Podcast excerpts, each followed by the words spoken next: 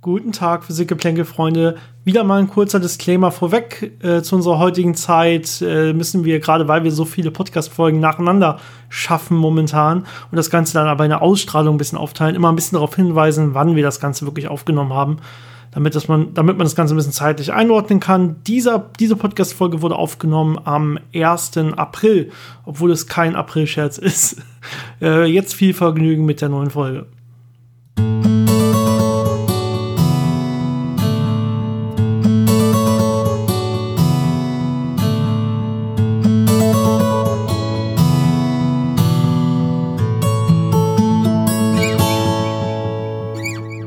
Willkommen bei Physikgeplänkel, dem Podcast von Janis und Dennis über interessante Fakten aus der Welt der Physik, von denen noch nicht wusstest, dass du sie wissen willst.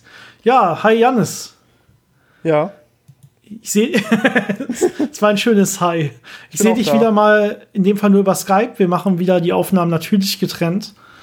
Ähm, uns geht es aber beiden soweit noch gut und wir kommen auch, glaube ich, beide immer noch genauso gut mit der Situation klar. Wir machen immer noch genau das, was wir vorher schon gemacht haben.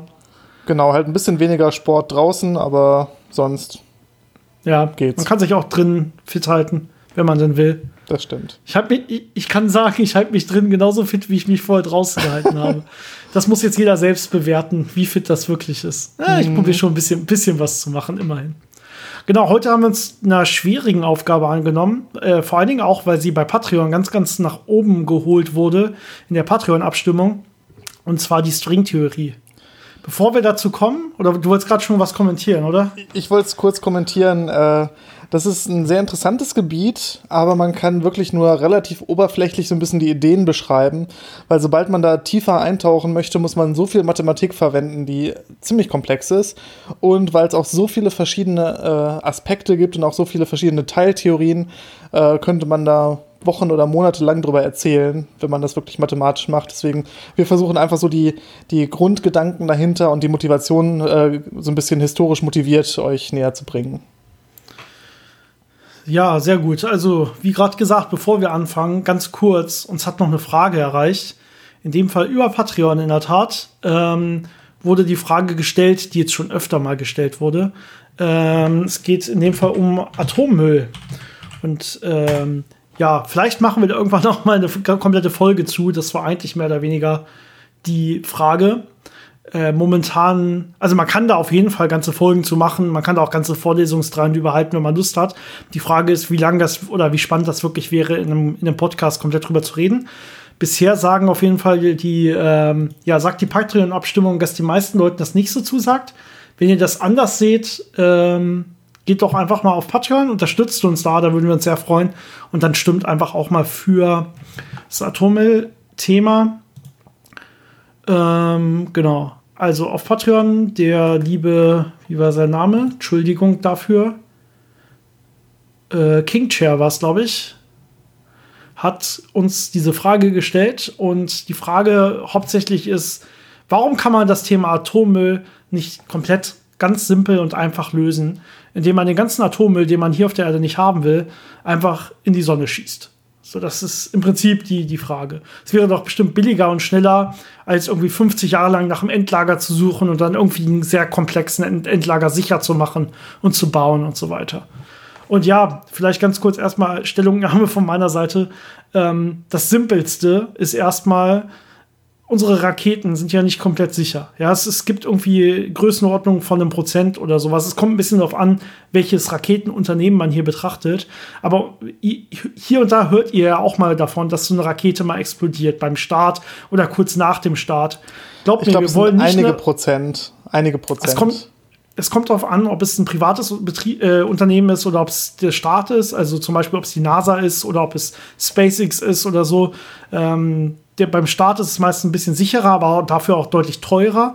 Und dafür ist halt die, die, die Quote der explodierenden Raketen relativ klein. Bei privaten, die gehen halt einfach gerade bei den unbemannten, es gibt ja ganz, ganz viele Unbemannte, die Satelliten hochbringen und so weiter, die gehen einfach das Risiko, das wirtschaftliche einfach kalkulierter, dass man sagt, okay, wir gehen ein paar mehr Prozent, äh, können beim Start kaputt gehen aber dafür können wir das Ganze sehr viel billiger produzieren, ohne diese ganzen, ja, diese ganzen Risiken so lange zu berechnen und das alles äh, einzubauen und so weiter. Naja, auf jeden Fall, wie, was ich gerade sagen wollte, wir wollen eigentlich nicht so eine Rakete mit Atommüll füllen äh, und dann irgendwie das Ganze 50 Meter über uns explodieren lassen. Das ist auf jeden Fall keine gute Idee. Diese Strahlung dann am besten oder diese radioaktiven Materialien dann schön verteilen, schön dünn verteilt ähm, in die untere Atmosphäre äh, schießen und dann so um die Erde schicken und so weiter. Das will man auf keinen Fall. Damit auch jeder was davon hat. Ich meine, manchmal macht man das ja. Äh, und zwar gibt es viele Missionen, die in die entlegenen Gegenden von unserem Sonnensystem fliegen, also zu den äh, weiter entfernten Planeten Jupiter, Saturn, Uranus, Neptun und so, gerade auch Pluto. Und die brauchen, weil da die Sonne so wenig Kraft hat, dass man Sonnensegel nicht mehr verwenden kann, äh, typischerweise ähm, sogenannte RTGs, Radiothermal Generators, wo man einfach Plutonium nimmt und das die natürliche Zerfallswärme davon nimmt, um äh, damit Strom zu erzeugen. Das heißt, man hat da einen ganz guten Block an Plutoniumoxid, den man eben mit dieser Rakete hochschießt. Und da muss man viele Jahre lang äh, durch alle möglichen äh, Prozesse durchlaufen, durch mehrere Dutzend Behörden durchgehen, um das genehmigt zu bekommen in den USA, äh, um dann eine Rakete mit gar nicht mal so viel Material äh, da hochzuschießen, weil man es wirklich braucht. Das heißt, auch da sieht man schon, das ist wirklich, wenn man es nicht äh, unbedingt muss, vermeidet man es. Und die, ich glaube, die Europäische äh, Raum, Raumfahrtagentur, die verzichtet da komplett drauf. Ähm, also ja, das, das ist aber Du hast den zweiten Punkt ja eigentlich schon angesprochen. Da wird auch immer nur relativ wenig mitgeschickt. Jetzt kann man sich fragen, wie teuer ist es denn, irgendwie ein Kilo ins Weltall zu schießen? Wie teuer ist es, zehn Kilo hochzuschießen und so weiter? Und wir wollen ja nicht nur ein niedrigen Erdorbit oder so. Wir wollen ja sogar die Fluchtgeschwindigkeit der Erde erreichen und das Ganze Richtung Sonne feuern. Ähm, das ist sehr, sehr teuer und man kann immer nur ganz, ganz kleine Gewichte pro Rakete hochschießen. Und wir haben einfach sehr, sehr viel Atommüll. Denn Atommüll selber sind ja nicht nur die Brennstäbe aus Kraftwerken, sondern Atommüll ist alles, was in so einem Kraftwerk selber noch auch ähm, bestrahlt wird und danach dann ähm, noch quasi angeregt wird und weiterstrahlt. Und es sind die ganzen medizinischen Abfallprodukte, die äh, ja auf jeden Fall an der Stelle sogar überwiegen. Da kommen tonnenweise medizinische Abfallprodukte pro Monat mehr oder weniger an, an radioaktiven Abfall zustande ähm, wir haben gar nicht die Raketenkapazitäten, das alles wirklich aus der Erdatmosphäre zu bringen. Das, das klappt nicht. Das ist zu viel Gewicht. Das vermögen wir einfach nicht zu tun, selbst wenn wir das wollten und selbst wenn wir da quasi mehr oder weniger alles Geld reinstecken, was, was so geht momentan. Also, das ist zumindest zur heutigen Zeit einfach keine Lösung, unsere radioaktiven Abfälle einfach in die Sonne zu schicken. Ja, danach, falls es eine Lösung wäre, könnte man jetzt noch anfangen zu diskutieren, okay, wenn wir jetzt im großen Maßstab irgendwelche schweren radioaktiven Elemente in die Sonne schicken, wie könnte das eventuell die Sonne verändern oder sowas? Macht das Sinn? Ist das gefährlich? Ist das nicht gefährlich? Aber ähm, wahrscheinlich ist es nicht gefährlich, bin ich mir jetzt gerade nicht hundertprozentig sicher. Ich sehe zumindest gerade nicht die Gefahr. Aber da muss man gar nicht erst anfangen zu, drüber diskutieren, weil das einfach nicht möglich ist momentan und auch nicht sinnvoll ist, energietechnisch. So ein Raketenstart kostet ja auch einen Haufen Energie. Ja, wie will man die dann produzieren? Mit einem Atomkraftwerk, das wieder neue radioaktive Stoffe erzeugt? Ja, klar, man kann sie dann erneuerbar irgendwann, aber so viel, wie gesagt, das macht momentan so keinen Sinn an der Stelle. Leider müssen wir mit dem Atommüll irgendwie hier auf der Erde fertig werden. Deswegen ist es sinnvoll, keinen neuen mehr zu erzeugen. Man kann darüber diskutieren, ob man den, den man schon hat und die Brennstäbe, die man schon erzeugt hat und so, noch komplett weiterverwenden will oder aufgrund des Risikos das Ganze jetzt einstellen will. Aber äh, ich bin mir zumindest sicher, wir wollen keine neuen herstellen und äh, keine neuen, zumindest menschgemachten radioaktiven äh, Abfälle produzieren. Es gibt ja noch genug natürlich strahlende Materialien auf der Erde. Wobei natürlich die medizinischen Abfälle weiterhin äh, gebraucht werden, weil die in sehr vielen äh, Anwendungen genau, die, ja, die wollte ich jetzt auch nicht, nicht ausschließen an der Stelle. Es gibt in der Tat Probleme. Also man braucht ja auch äh, kleine Kraftwerke ähm, zur Forschung, so kleine Forschungsreaktoren und sowas, Neutronenquellen, die dann teilweise auch äh, medizinische Produkte herstellen können. Sachen, die man braucht. Und da gibt es momentan schon ein bisschen Engpässe, weil man hier und da immer mal wieder eine Neutronenquelle schießt und äh, die Medizin äh, teilweise Nachschubprobleme und so weiter hat, weil halt die Leute das Risiko sehen und die Politik äh, ja relativ viel davon momentan zumacht. Also da muss man natürlich auch gucken, was brauche ich wirklich, wenn es den Menschen mehr hilft, als dass es uns vielleicht auf lange Sicht schadet. Aber das ist eine relativ schwierige, schwierige ethische Frage, wo es auch genug Philosophen und Ethiker und so weiter gibt, die über solche Probleme nachdenken. Aber in Wirklichkeit wird es dann halt politisch entschieden. Das sind nicht unbedingt Philosophen und Ethiker, aber die lassen sich halt hoffentlich nach bestem Wissen und Gewissen beraten, sage ich jetzt mal. Ich sag ja ho hoffentlich. Genau, genau. Gehen wir jetzt erstmal davon aus, mehr steht uns, glaube ich, zurzeit nicht zu. Wollen wir vielleicht wechseln äh, und über die Stringtheorie reden? Ja. Das Ganze ein bisschen lei leichter. Mal ein bisschen was Angewandtes machen, ne? Ja, hahaha. genau. Wäre schön, wenn sie angewandt wäre. War, wann ging das Ganze so los mit der Stringtheorie? Und wie kam man überhaupt darauf? So der, der grundsätzliche Ursprung oder das grundsätzliche Problem bei Nicht-String-Theorien ist ja, dass man sich äh, Teilchen und ihre Wechselwirkungen anguckt. Und typischerweise hat man ja in klassischen Theorien so Punktteilchen. Und die kommen dann irgendwie zusammen, wechselwirken und fliegen dann wieder auseinander. Und das sind dann sogenannte Streuprozesse. Und äh, das hat seine Schwierigkeiten in der mathematischen Beschreibung, wenn man diese Punktteilchen miteinander wechselwirken lässt. Und so die ersten Ideen, wie man das ein bisschen ja, ein bisschen aufweichen kann, dass das nicht diese kleinen Punkte sind, die da irgendwie hart stoßen oder so, äh, hat 1943 äh, Heisenberg äh, gebracht. Er hat dann diese sogenannte S-Matrix-Theorie gemacht. Das ist so eine Streumatrix, die so ein bisschen ja, aus der Quantenmechanik kommt und so ein bisschen phänomenologisch sagt, ich habe hier äh, Zustände, also Teilchen, die reinkommen und miteinander streuen und, und die äh, kommen dann in irgendwelchen anderen Zuständen raus. Aber was genau in der Mitte passiert, das gucke ich mir gar nicht so im Detail an. Also ich gucke mir diesen groben Prozess an, aber nicht diese kleinen Sachen.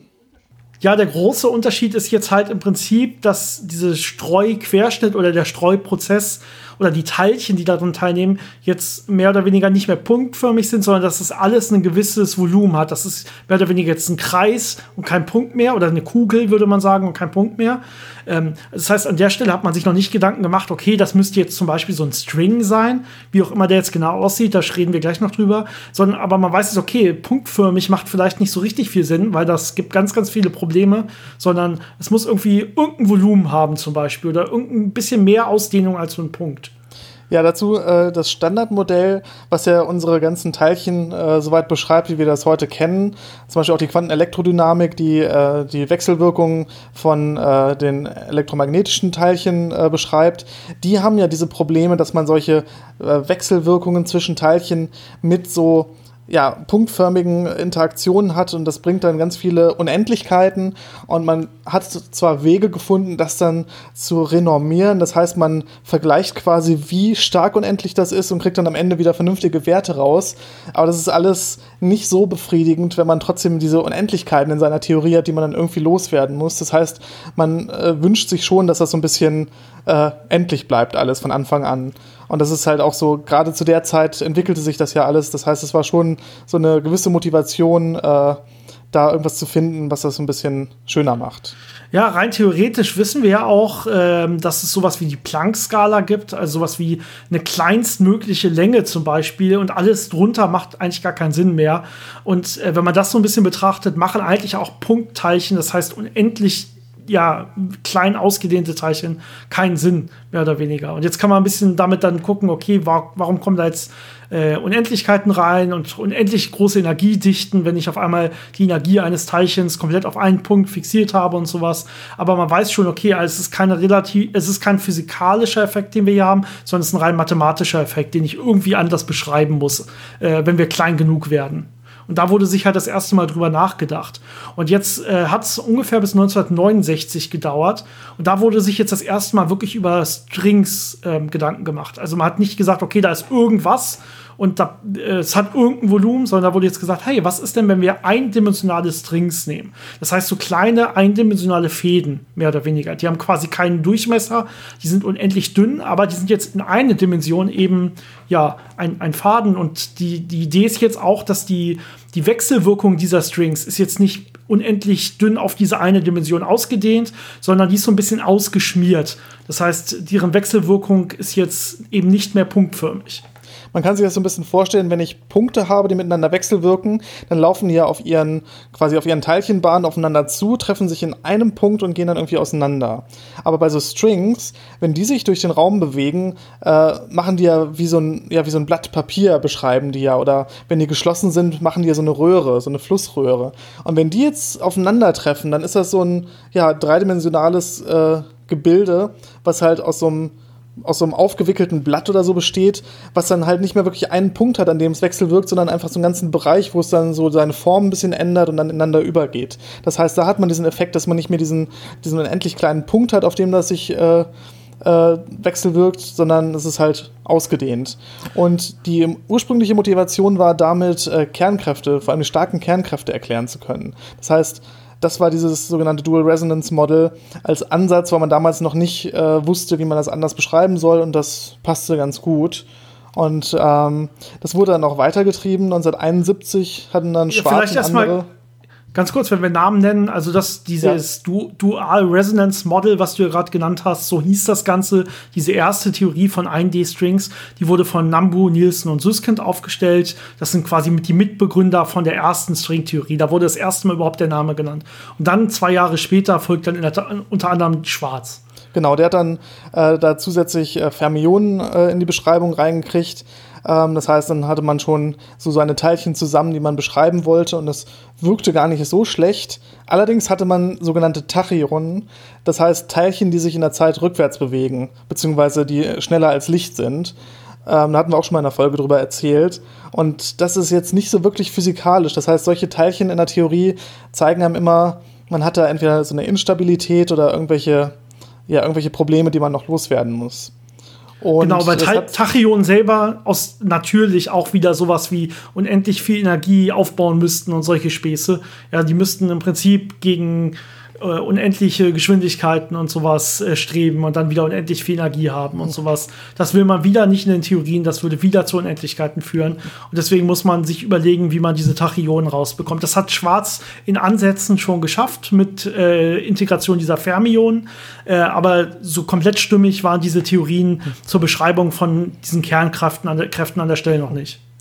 Genau, und dann zwei Jahre später, 1973, äh, kam dann die Quantenchromodynamik, und hat wunderbar beschrieben, wie diese starken Kernkräfte äh, sich verhalten und wie diese, diese asymptotische Freiheit äh, das Ganze erklärt, wie sich diese Kräfte da im Kern verhalten. Das heißt, da hat man dann die wunderschöne Theorie gefunden, die sich auch in das Standardmodell eingefügt hat. Und damit war dann die Stringtheorie erstmal wieder vom Tisch. Also da gab es dann nicht mehr das große Interesse daran, weil ja, das, wofür es sein sollte, wurde durch was anderes erklärt. Äh, dann brauchte man sie erstmal nicht mehr. Genau, also nochmal äh, kurze Wiederholung. Die Stringtheorie wurde eingeführt oder diese eindimensionalen Strings, um Kernkräfte zu erklären und was überhaupt in so einem Kern passiert. Es wurde nicht eingeführt, um jetzt überhaupt alle Teilchen zu beschreiben oder alle Wechselwirkungen zu beschreiben oder sowas. Da kann man dann jetzt später hin, da kommen wir dann gleich zu, wenn wir das Ganze jetzt ein bisschen chronologisch weitergehen an der Stelle.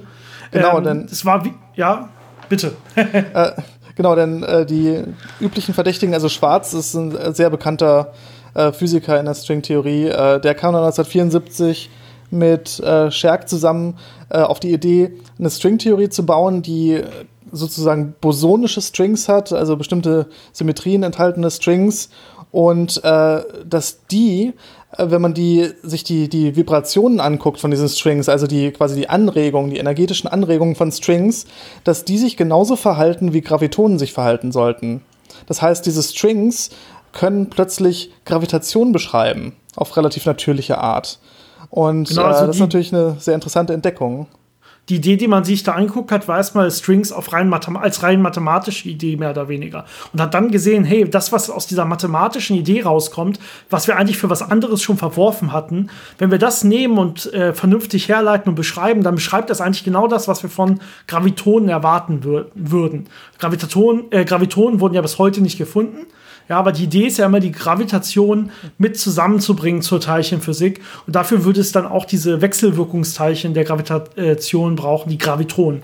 Und genau das, äh, diese Beschreibung von Gravitonen ist jetzt hier mit der Stringtheorie, mit dieser bosonischen Stringtheorie sehr gut möglich. Und das Ganze wurde dann beschrieben durch die äh, Polyakov-Wirkung. Ähm, da wurde das erste Mal etwas beschrieben, das äh, nennt sich String World Sheets. Das ist im Prinzip, wie bewegen sich Strings eigentlich und wie beschreibt man jetzt diese Vibrationen der Strings möglichst gut. Und es sieht äh, im Prinzip so aus, wenn man so einen String mathematisch beschreibt, dass so ein String das macht, was im Prinzip alles macht. Es probiert nämlich sein Potenzial zu minimieren. Ja, genauso wie irgendwie Sachen einfach runterfallen im Gravitationspotenzial, um sich äh, in dem Potenzial zu minimieren. Ähm, würden solche Strings sich mehr oder weniger ein bisschen zusammenziehen. Und die würden das eigentlich machen, bis sie komplett weg sind. Äh, aber wir haben auch für diese Strings in dem Fall Energieerhaltung. Und wenn man das vernünftig durchrechnet, kann halt die Energie nicht verschwinden. Und ähm, dementsprechend würden die sich ein bisschen zusammenziehen und dann würde da mehr oder weniger das Ganze wieder zurückschwingen. Das würde sich dann wie eine Feder verhalten und dann hin und her oszillieren.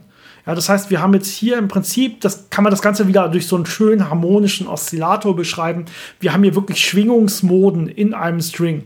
Ja, wenn man das jetzt ein bisschen sich dann anguckt und mit der Quantenmechanik, die ja an der Stelle bekannt ist, Durchrechnung, sieht man hier diese Schwingungsmoden von verschiedenen Arten von Strings, je nachdem, wie man die zusammentut, oder diese Vibrationsmoden, die entsprechen dann verschiedenen Teilchen, die man sich äh, angucken kann in deren Feldern. Das Interessante ist ja dabei, man kann sich Strings wirklich wie so eine Gitarrenseite vorstellen. Ähm, die haben eine gewisse ähm, Spannung, äh, die haben eine gewisse, einen gewissen Widerstand gegen äh, ja, Aus Ausdehnung oder gegen äh, Auslenkung und äh, dementsprechend können die auch in verschiedensten Moden schwingen. Und ähm, dann gibt es natürlich noch unterschiedliche Sachen, wie man die Randbedingungen festlegt, also ob das ein geschlossener oder ein offener String ist und ob diese Randpunkte irgendwie festgehalten sind oder sich auch beliebig bewegen können. Ähm, aber insgesamt hat man dann halt für jeden Ton quasi, den man auf der Gitarre spielen würde, hätte man hier ein neues Teilchen gefunden. Und es sind und auch wirklich es sind auch wirklich räumliche Schwingungen, so wie man sich das vorstellt an der Stelle. Also Schwing, äh, Strings schwingen wirklich im Raum so wie eine Gitarrenseite. Äh, man muss noch gucken, in welcher Dimension sie schwingen, da kommen wir gleich noch mal zu. Aber es sind wirklich ganz klassisch, wie man sich das vorstellen würde, räumliche Schwingungen von ganz, ganz kleinen Strings. Genau, und das ist so die Basis, was macht Stringtheorie aus? Ich habe diesen String, ich habe diese sogenannte Wirkung, die mir sagt, wie der String sich äh, verhält, quasi energetisch und in der Raumzeit. Und äh, dann habe ich diese ganzen Moden, die mir Teilchen erklären können. Und äh, was dann eigentlich in den Jahren danach gekommen ist, sind einfach nur verschiedene Symmetrien, die man gefunden hat, die in verschiedenen Dimensionen stattfinden und die einem dann verschiedene andere Wechselwirkungen und andere Teilchen liefern können. Zum Beispiel kann man jetzt diese Endpunkte von den Strings sich angucken, denen irgendwelche Symmetrien zuschreiben und dann kriegt man plötzlich irgendwelche Wechselwirkungsteilchen daraus. Das ist dann richtig schön komplexe Mathematik. Ähm, aber das ist dann das, was halt jetzt kurz gefasst darauf folgte. Jetzt gehen wir noch mal ein bisschen im Detail darauf ein, wie sich das dann geschichtlich von dem Zeitpunkt weiterentwickelt hat. Ja, vielleicht erstmal 1977, obwohl das später eigentlich erst groß wird. Aber da wurde das erste Mal drüber nachgedacht, dass man nicht nur eine Stringtheorie haben könnte, sondern hier hat, äh, hat man eine Superstringtheorie.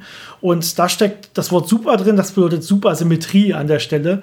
Das, ähm, ja, wir gucken uns ja immer Symmetrien an, wenn wir über ja, solche Sachen reden. Die Physik lebt eigentlich von Symmetrien. Und an der Stelle ist das im Prinzip eine Symmetrie, die mir sagt, dass ich zu jedem Teilchen, was ich in meinem Standardmodell habe, noch ein äh, ja, supersymmetrisches Teilchen haben müsste. Ähm, und das sind, ist ja, ja, wirklich eine Vorhersage, nach der man zum, zum Beispiel auch suchen kann. Grob gesagt heißt das, zu jedem Boson habe ich noch ein Fermion und andersrum. Das heißt, jedes Teilchen kommt quasi einmal als Boson und einmal als Fermion vor. Genau. Und äh, wie gesagt, da gehen wir, glaube ich, gleich noch mal näher drauf ein, was es jetzt für Superstring-Theorien gibt. Ähm, denn jetzt 1984 ungefähr, ähm, da wird das, das Startdatum genannt zur großen ersten Superstring-Revolution. So wird das Ganze wirklich genannt ähm, weil sich da jetzt das erste Mal ernsthaft ähm, ganz viele Physiker, die meisten theoretischen Physiker quasi draufgestürzt haben und diese Superstring-Theorien äh, ja entwickelt haben, ausgebaut haben, weil es auf einmal so, äh, weil man gemerkt hat, wie viel Macht hinter diesen String-Theorien steckt. Äh, das erste Mal konnte man jetzt sehen, dass man mit einer Stringtheorie wirklich alle Elementarteilchen und komplett deren Wechselwirkungen vollständig beschreiben kann. Und das ist eigentlich so eine Riesenmacht gewesen, wo man jetzt sagen kann, hey, damit können wir richtig viel machen. Ähm, da wollen wir jetzt auf jeden Fall weiter forschen. Deswegen diese große Revolution. Und das Interessante war, äh, man hatte nur einen Freiheitsgrad, den man in diesem Modell einfügen muss. Und dann kommen alle Teilchen mit ihren Massen und mit ihren Wechselwirkungen raus. Im Standardmodell aktuell haben wir 19 Freiheitsgrade, die wir messen müssen aus dem Experiment, um dann die Modelle äh, damit äh, ja, zu kalibrieren, dass am Ende wirklich alle Vorhersagen stimmen. Das heißt, es war ja. sehr elegant, aus möglichst wenig Input äh, ganz viel Information rauszubekommen und sogar noch viel mehr Teilchen, als man ursprünglich kennt.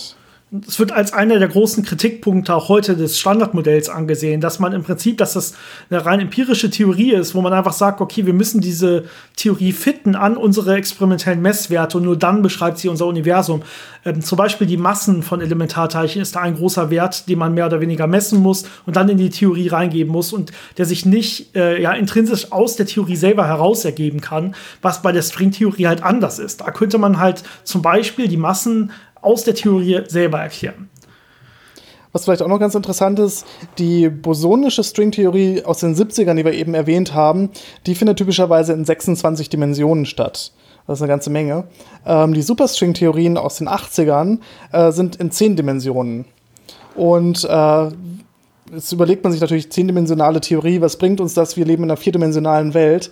Was man dann macht, ist eine sogenannte Kompaktifizierung. Das heißt, man nimmt diese zehn Dimensionen und sechs Dimensionen davon, ja, wenn man das grob sagt, rollt man die klein auf. Das heißt, man hat so kleine, äh, ähm, ja, wie so, wie so eine kleine Frisur auf den vier Dimensionen, äh, die ja quasi so ein bisschen extra Informationen tragen und extra Wechselwirkungen tragen. Aber das Hauptsächliche, was wir erleben, sind halt diese vier Dimensionen und diese sechs Dimensionen sind sehr klein und kompakt da so dran geheftet, um diese insgesamt zehndimensionalen äh, Stringtheorien dann äh, zu beherbergen. Genau, die, die Idee ist halt, dass alles, was ja deutlich größer ist als diese extrem klein aufgewickelten Dimensionen, überhaupt nichts von die, diesen Dimensionen mitbekommen kann. Für uns ist das quasi, also es, es, stellt euch vor, man hat eine zweidimensionale Dimension, also man hat zum Beispiel ein Blatt Papier oder sowas und da läuft jetzt ein Käfer drauf. Das ist ja mal dieses klassische Beispiel von einer zweidimensionalen Welt, ähm, die man sich jetzt in drei Dimensionen vorstellen kann, ja. Und der Käfer würde jetzt quasi nicht wissen, gut, der hat auch eine Ausdehnung, die müssen wir uns jetzt mal wegdenken, ja, das ist ein vereinfachtes Bild. Ähm, das ist, der denkt jetzt, es gibt nur zwei Dimensionen, aber in Wirklichkeit hat das Blatt Papier ja zum Beispiel auch eine Dicke. Ja, das wäre jetzt zum Beispiel so eine ganz klein aufgewickelte Dimension, mehr oder weniger, von dem der Käfer selber nichts wissen kann an der Stelle. Die Idee ist jetzt aber, dass die Strings selber halt klein genug sind, um auch in diesen extrem klein aufgewickelten Dimensionen zu schwingen. Also die können jetzt mehr oder weniger in all diesen zehn Dimensionen schwingen. Und dadurch haben die jetzt die Eigenschaften wirklich aus diesen zehn Dimensionen. Und äh, ja, wir kriegen davon leider nichts mit. Wir haben halt nur unsere vier Dimensionen. Genau.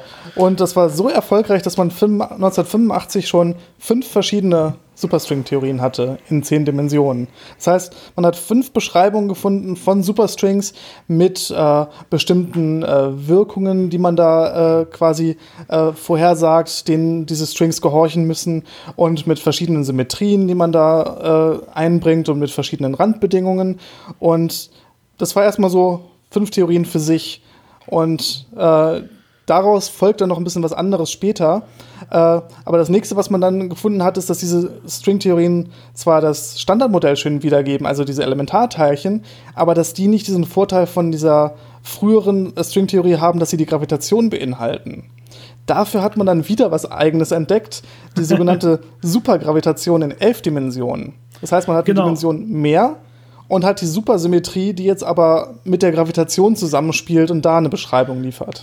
Das Problem hier war jetzt, das wurde 1987 in einem Paper festgestellt, dass es aber keine Superstring-Theorie in elf Dimensionen geben kann. Das heißt, es gibt keine klassische oder in dem Fall klassische, so wie sie vorher beschrieben wurden, Supersymmetrie ähm, oder Superstring-Theorie, die auch die Gravitation mit einbeziehen kann.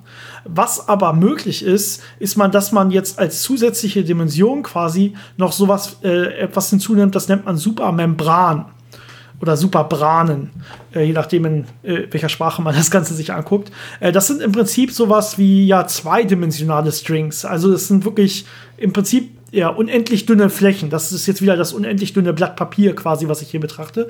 Und das kann halt auch schwingen und die würden jetzt in elf Dimensionen schwingen können. Ja, die können hochschwingen. Also man kannte diese Bran-Theorien auch schon vorher. Die können jetzt in der Tat bis zu diesen 26 Dimensionen oder so hochschwingen. Äh, je nachdem, wie man die beschreibt. Aber damit kann man sich jetzt, wenn man das richtig baut, eine elfdimensionale String, Superstring-Theorie bauen, die auch diese Branen enthält, ähm, die dann halt auch die Gravitation mit einbezieht. Und dann hätte man ja quasi alle Grundkräfte in einer Theorie vereint, was vorher nicht möglich gewesen wäre. Früher hat man die Gravitation immer eigentlich außen vor. Genau. Und das Interessante, was dann passiert ist, 1994 hat Ed Witten, der auch die Fields-Medaille in der Mathematik gewonnen hat, also sieht man so ein bisschen, dass das eine sehr mathematisch geprägte Theorie ist. Er hat erkannt, dass diese fünf Superstring-Theorien alle einen gemeinsamen Ursprung haben, also alle quasi aus einer elfdimensionalen Theorie herkommen, die in zehn Dimensionen dann diese fünf verschiedenen äh, Formen quasi annehmen kann. Und diese elfdimensionale Theorie hat er dann M-Theorie genannt. Das war dann so ein bisschen, äh, ja, ein bisschen indirekt. Man weiß, dass, dass da muss es eine Theorie geben, aus der das alles äh, kommt, aber die Theorie selber äh, konnte man noch nicht wirklich beschreiben. Äh, es ist auch bis heute noch nicht so wirklich gelöst, wie genau diese Theorie aussieht. Man kann dann bestimmte Rückschlüsse ziehen, aber äh, konkret ist sie noch nicht entdeckt. Genau. Ähm, genau. Ja, 1995 äh, hat dann Pulchinski D-Branen eingeführt. Das sind jetzt, wir haben ja gerade gesagt, wir brauchen irgendwelche so, so eine Membran, um jetzt vernünftig diese M-Theorie dann auch beschreiben zu können. Ja, M-Theorie ist jetzt diese elf D-Theorie, die alle fünf Supersymmetrien mehr oder weniger vereinen kann, beziehungsweise wo man sieht, dass diese fünf Supersymmetrien in Wirklichkeit alle nur diese 11D-Theorie sind, diese große, schöne MD-Theorie, äh, M-Theorie. Und dafür braucht man unter anderem ganz wichtig diese D-Branen. Ähm, D steht hier für Dirichlet Boundary Condition. Das heißt einfach nur, das beschreibt einfach nur, wie wechselwirken diese Branen eigentlich mit den verschiedenen Strings. Ähm, die kann wieder bis äh, 25 Dimensionen äh, mehr oder weniger jetzt schwingen, wenn man so will. Je nachdem, was, welches Universum man sich anguckt. Denn das, was jetzt daraus folgt oder gefolgt ist in den nächsten Jahren, äh, sind ganz viele ja, theoretische Modelle, wo man schon von vornherein weiß, äh, die beschreiben eigentlich gar nicht unser Universum. Und das ist auch nicht Ziel. Das ist quasi ein mathematisches Pro Pro Projekt, was man hier angeht. Und man kann etwas was, äh, machen, was sich Branenkosmologie nennt. Man kann also jetzt hergehen und aus diesen verschiedenen dimensionalen Branen und aus den äh, zehn String äh, Dimensionen, die man hat und so weiter, kann man jetzt verschiedene Kosmo, äh, Kosmen, also Universen mehr oder weniger bauen und kann immer gucken, was haben diese Universen für Eigenschaften und welche Eigenschaft, welches Universum könnte zum Beispiel unser, Universum sein davon äh, und kann zum Beispiel auch unser vierdimensionales Universum beschreiben als eine sogenannte Hyperebene in einem äh, zum Beispiel elfdimensionalen Universum. Das würde ja, Hyperebene heißt eigentlich nur, das ist quasi eine kleiner dimensionale Ebene äh, eingebettet in einer höheren Dimension. Wie zum Beispiel das zweidimensionale Blatt Papier eine Hyperebene in unserem dreidimensionalen Raum ist. Ist einfach genau. quasi auf eine kleinere Dimension beschränkt. Ja, das war so der, der, das, das Highlight dann von der Stringtheorie. Das ist so alles, woran man heute auch noch forscht. Ähm, allerdings kam dann noch ein interessantes Extra, was aber wirklich sehr schwer zu erklären ist. Und zwar hat Malda Sena die sogenannte ADS-CFT-Verbindung äh, gefunden. Äh, ADS steht für Anti de Sitter und CFT steht für konforme Feldtheorien. Ähm, das kann man sich so ein bisschen so vorstellen als äh, eine Art von, von mathematischen Räumen, die äh, die Gravitation ganz gut beinhalten können, so Quantengravitation, und das andere, die konforme Feldtheorie, die halt so, ja, Feldtheorien von, von Elementarteilchen, deren Wechselwirkungen beschreiben kann. Und was man halt gefunden hat, ist, dass das eine quasi einfach nur auf dem Rand von dem anderen stattfindet. Das heißt, diese konformen Feldtheorien sind quasi so eine Randerscheinung äh, in weniger Dimensionen von der Antidesitter-Beschreibung. Äh, Und das hat man natürlich äh, in der Stringtheorie sehr viel anwenden können, aber es gibt auch noch ganz viele andere äh, Bereiche der theoretischen Physik, wo man das nutzen kann, einfach als mathematisches Werkzeug, um einfachere Beschreibungen für Probleme zu finden oder auch einfach andere Beschreibungen zu finden für etwas, was man in der einen Welt nicht lösen kann, aber wenn man das dann quasi auf diese Oberfläche projiziert, plötzlich viel einfacher lösen kann. Genau, also es, zum Beispiel untersucht man irgendwelche Plasmen auf Quantenebene oder sowas und kann dann sagen, okay, wir wissen rein mathematisch, das wird in dem und dem Raum beschrieben. Und jetzt wissen wir aber aufgrund dieser Konformalität, die ja dieses, diese, oder diese, ja, zwischen Anti-de-Sitter-Räumen und äh, konformalen Feldtheorien quasi, dass man das einfach wechseln kann und eventuell da dann auch diese Probleme lösen kann als rein mathematisches Werkzeug. Äh, unter anderem wurde das dann deutlich später ähm, zum Beispiel auch äh, von Hawking aufgegriffen und teilweise benutzt, um die Hawking-Strahlung zum Beispiel herzuleiten und damit das Informationsparadoxon von schwarzen Löchern zu erklären. Da haben wir mal eine eigene Folge drüber gemacht, über Hawking-Strahlung und da ein bisschen drüber geredet. Das ist ja das Problem, geht, unsere Uni geht die Information verloren, wenn Teilchen in ein schwarzes Loch fallen oder kommt die zum Beispiel wieder raus durch die Hawking-Strahlung, die so ein schwarzes Loch langsam verdampfen lässt. Und Hawking hat halt vorgeschlagen, ja, diese Hawking-Strahlung selber hat Informationen und dadurch können wir dieses Paradoxon lösen und ähm, hat unter anderem dafür äh, ja, Methoden dieser Mathematik angewandt, die da von Stringtheoretikern erfunden wurden. Ja, und wenn man das alles so hört, denkt man natürlich, das klingt nach einer guten Theorie. Also man, man kann Gravitation beschreiben, man kann Elementarteilchen beschreiben, man braucht wenig äh, Ausgangsparameter, um das alles beschreiben zu können. Das ist alles eine schön elegante mathematische Theorie. Äh, wo ist das Problem? Und grob gesagt gibt es zwei kleine Probleme, die bei dieser schönen Theorie äh, am Ende lauern. Und zwar einmal, ähm, es gibt gewisse Vorhersagen, wie zum Beispiel diese Supersymmetrie und diese Superpartner von den Teilchen, wo man bisher noch keinen experimentellen Hinweis gefunden hat. Also am CERN zum Beispiel und in anderen Beschleunigern sucht man nach diesen Teilchen und bisher findet man da einfach nichts und der mögliche Parameterraum. Das Wichtige ist, man hätte sie eigentlich sehen sollen. Zumindest haben die Stringtheoretiker der letzten Jahrzehnte, ja so seit 2000 ungefähr mehr oder weniger, haben eigentlich gesagt, okay, mit der nächsten Generation der Teilchenbeschleuniger, da werdet ihr die ersten finden. Da weisen eigentlich alle unsere Vorrechnungen quasi äh, darauf hin. Ja, und jetzt kommen wir wahrscheinlich direkt zum zweiten Problem, was du ansprechen wolltest. Genau, also der Parameterraum für diese supersymmetrischen Teilchen wird immer kleiner. Das ist problematisch. Allerdings haben die Stringtheorien einen relativ einfachen Weg daraus. Und zwar gibt es sehr viele sehr sich leicht unterscheidende Möglichkeiten äh, und, und, und, Lösungen von diesen Stringtheorien. Das heißt, die können zwar äh, so ein Teilchen von der Masse, keine Ahnung, 100 Gigaelektronenvolt voraussagen, aber wenn man da nichts findet, findet man auch wieder eine Modifikation von der Stringtheorie, die dann bei 101 Gigaelektronenvolt ein Teilchen vorhersagt und so weiter und so weiter. Das heißt, es gibt sehr viele und man hat es mal ungefähr durchgezählt. Das sind ungefähr 10 hoch 500 unterschiedliche Lösungen, die theoretisch eine Realität beschreiben können. Und da wird es natürlich dann extrem schwierig, da zu sagen, äh, unsere Vorhersage ist jetzt Nummer 34 Billionen 723.000. Äh, ja. Also diese Vorhersagekraft wird natürlich natürlich erheblich herabgesetzt. Man versucht das so ein bisschen zu lösen, indem man irgendwelche Kriterien findet, die einem sagt, Moment, die meisten davon sind Unsinn, guck dahin. Aber das ist ein grundsätzliches Problem, dass man halt diese Vielfalt hat. Genau, es ist eine extrem hohe, unvorstellbare Zahl, ja, ja. Viel, viel mehr als Teilchen im Universum und so weiter. Es ist eine extrem große Zahl. Und äh, also man, man hatte anfangs sogar gedacht, dass es unendlich viele Lösungen gibt. Mehr oder weniger, was man jetzt weiß, ist, es gibt nicht unendlich viele, aber es gibt quasi unendlich viele. Ja. Also es ist, es ist sehr nah an unendlich dran. Und dementsprechend, ähm, ja, es gilt eigentlich alles, das beschreibt ein, ein so ein Universum, mehr oder weniger, mit verschiedenen ähm, Kopplungskonstanten für die ganzen Teilchen, die dann rauskommen und so, für die Wechselwirkungsteilchen. Und man muss einfach das Universum daraus finden, was dem eigenen beschreibt, weil das eine, das sind ja nur Mathematik mathematische Beschreibung. Und jetzt müssen wir das eine finden, was wirklich unserem entspricht, oder zumindest eins, was so nah dran ist, dass es uni unser Universum besser beschreiben kann als unsere bisherigen Theorien, nämlich die Quantenmechanik, Quantenfeldtheorie und die äh, allgemeine Relativitätstheorie.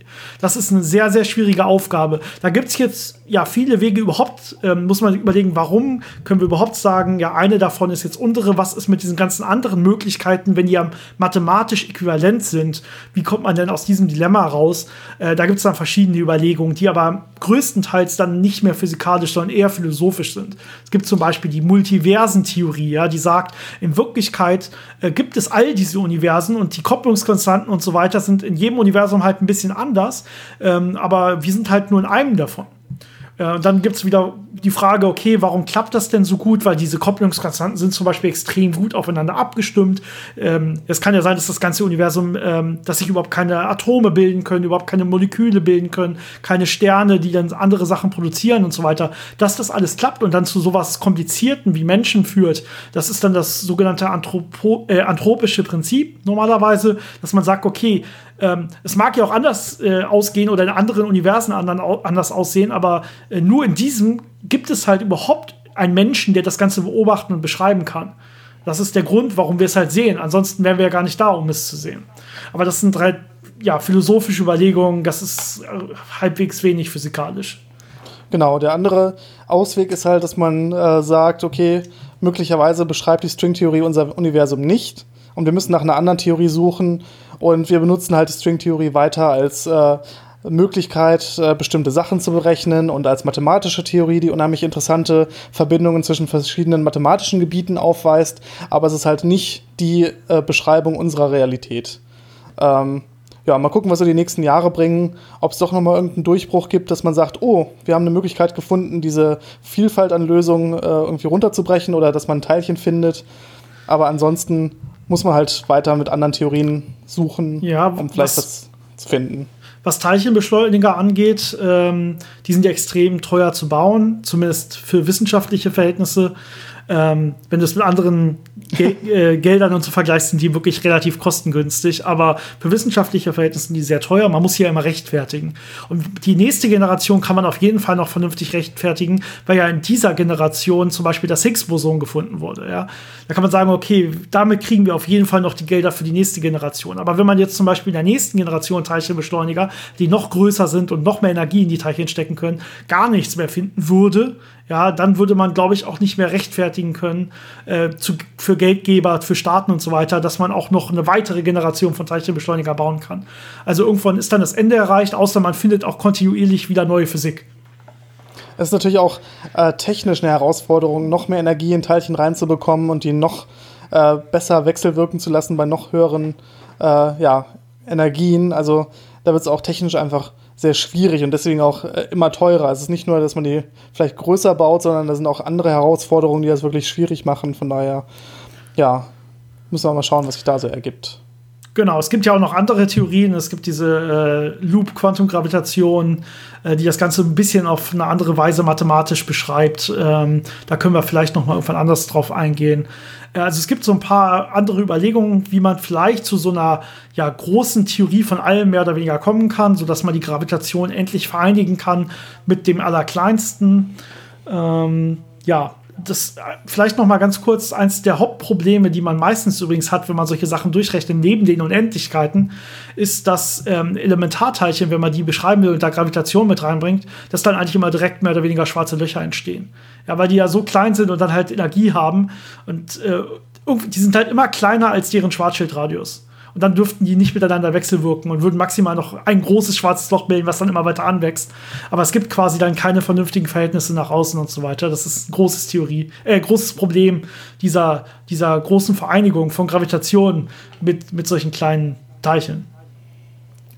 Das stimmt. Das andere Problem ist natürlich, dass Mathematik auch schwierig ist. Aber das ist eher ein Anwenderproblem.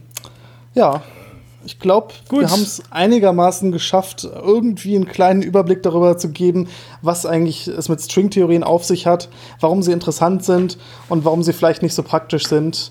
Oder vielleicht doch.